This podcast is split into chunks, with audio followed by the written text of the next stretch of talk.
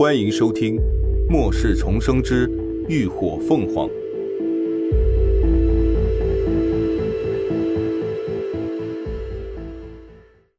第八十四集：面试考核。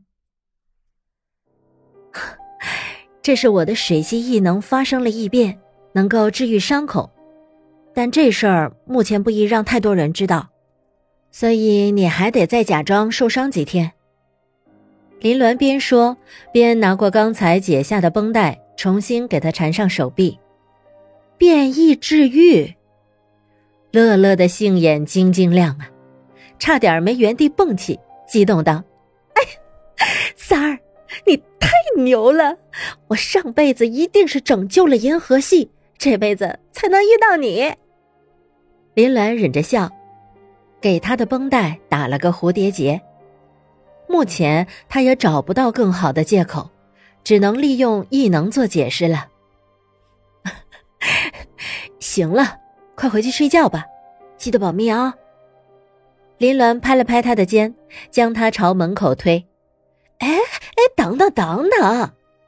乐乐扭着肩挣扎道：“哎呀，我这手都好了，那明天你让秦叔给我换个活呗。”他不想派发表格，他要武力看场。林鸾摇头：“不行，你还得继续扮演伤残人士，考验你演技的时候到了啊！好好干。”说完，他坚定不移的关上了房门。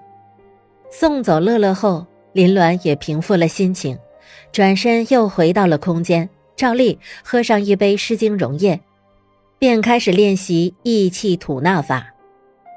不知是不是灵泉水起到的作用，这一次吸收能量的时间有明显的缩短，而且痛处也减轻了不少。练习完毕，精力充沛的林鸾这才出了空间，痛快的洗了个热水澡，又给床铺铺上了一床温暖的棉被，这才裹进被窝里沉沉睡去。第二天，大雨依旧。众人一早便忙碌开了，面试考核的地点就设在小区的物业楼内，场地够大，还有现成的桌椅。尘封了许久的社区广播也再一次通上电，将通知传遍小区的每一个角落。吴一浩昨晚已经将登记表格和公告都准备好了，广播一响起，刘刚就把公告贴到社区公告栏上。不多时，就引来了无数人的围观。当看到公告栏上写着“通过面试考核的人能安排一日三餐”，不少人都心动不已。是不是真的呀？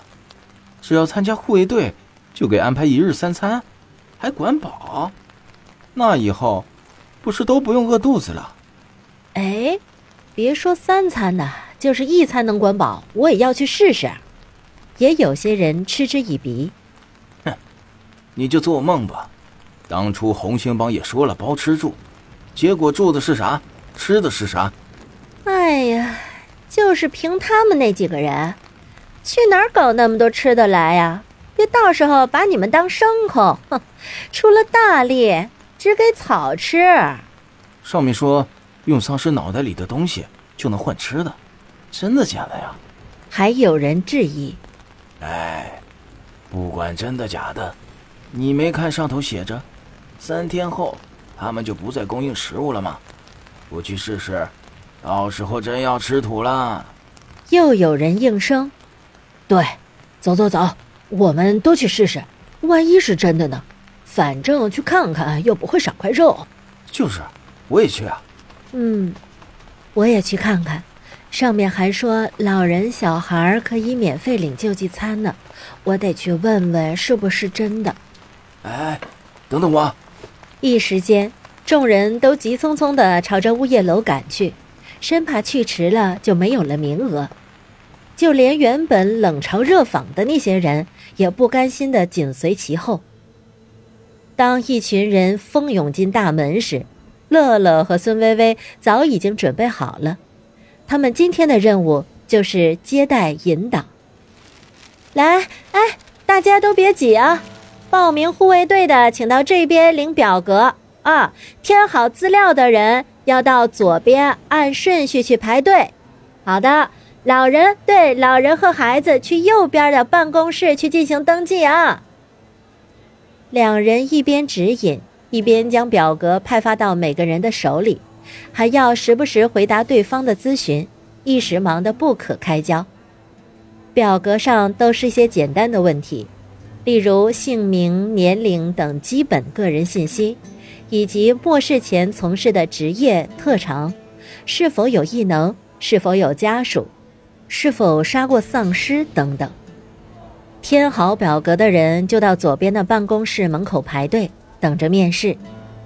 面试官由秦志远和吴一浩担任，云舒在另一间办公室负责给老人、孩子登记。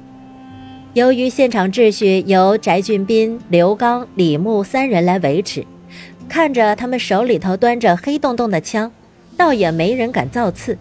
而作为唯一的闲人，林鸾除了现场巡场之外，还得负责带孩子，准确的说是带高迪。看着乖乖跟在自己身后的小孩，林鸾感到深深的无奈。自从昨天他试着与他精神交流之后。仿佛将他一直封闭的个人世界撕开了一道裂缝，或许源于初处外界的迷茫无助，或许源于雏鸟情节。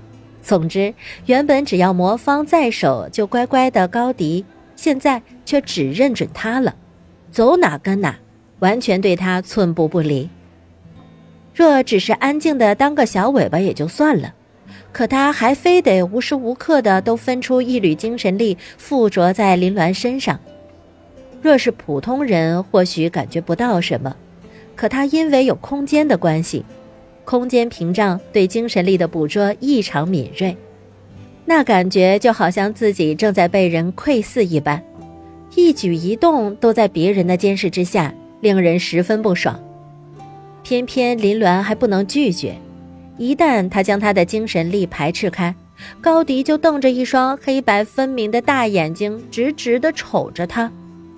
那湿漉漉的小眼神儿，纯粹清透；那小动物一样的无辜可怜，还有伤心委屈的情绪，不断的通过精神力传递给他，让他根本无从招架，当场就败下阵来。唯一让林鸾有些许欣慰的是。他终于能和高迪进行沟通了，之前的种种迹象都表明，高迪的精神系异能非常强大。如果能够教会他如何控制、提升，这对于他们整个团队来说，无疑将是一大助力。面试考核进行的如火如荼，绝大部分报名护卫队的都是青壮年的男人。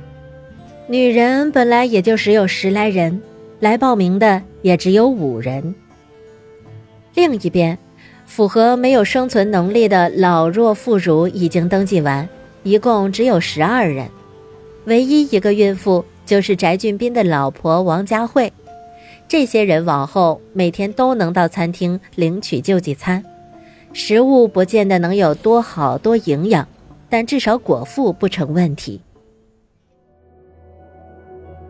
感谢您的收听，下集更精彩。